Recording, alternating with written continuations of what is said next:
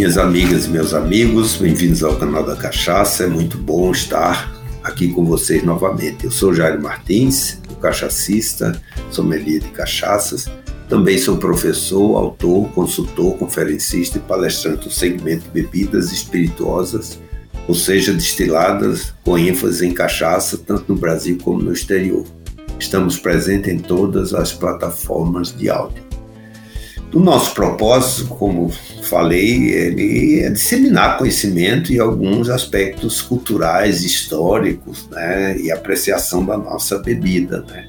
E vez por outra nos deparamos com situações bastante interessantes e que faz parte da nossa cultura, faz parte do nosso repertório, né, eu diria, histórico e cultural.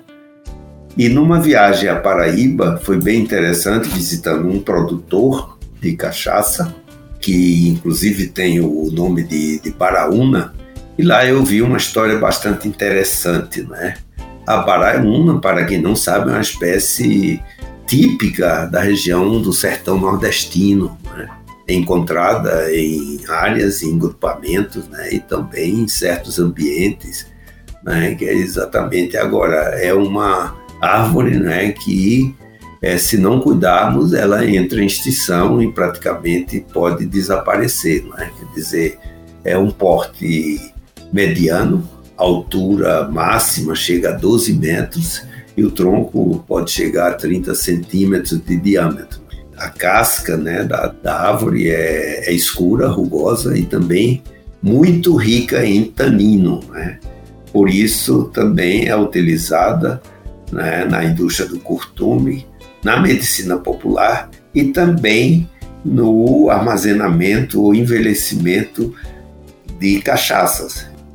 E foi interessante que pela primeira vez eu vi um barril feito né, da, da, da Baraúna, né, que foi interessante, né, porque até devido ao tanino dá umas características bastante seca, né, a, a cachaça ali produzida que eu tive a oportunidade de é, de experimentar, de degustar.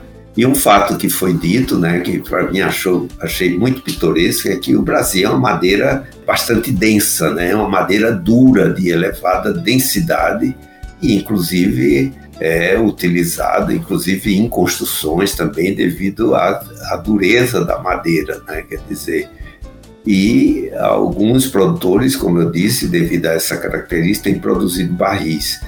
Né? E foi me contado né, uma experiência né, que do lampião que andava né, pelo sertão atormentando as pessoas, mas também disse que o lampião também fazia é, algumas caridades muito interessantes.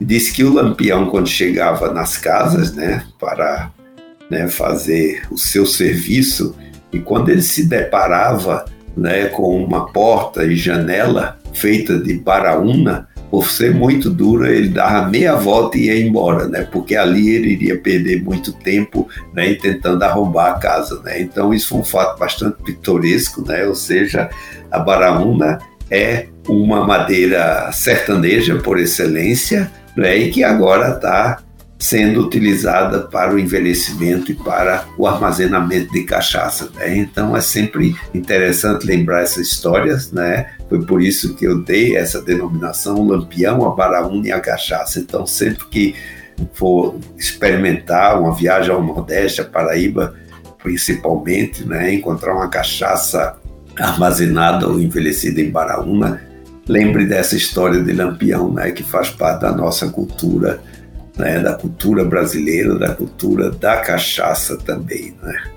E se você tiver a sua história, caro ouvinte, né, pode participar também com o seu caos, né, com o seu fato pitoresco, é, que você pode apresentar e nos colocar por meio do WhatsApp 11 93489 0662. Você pode gravar também a sua história ou mesmo contá-la para nós diretamente, né? e com isso a gente divulga né, mais curiosidades sobre a nossa cachaça. Né? Esperamos você no próximo evento para conhecer um pouco mais sobre a nossa bebida, a nossa cachaça, o mais brasileiro dos prazeres. Até o próximo causo. Forte abraço.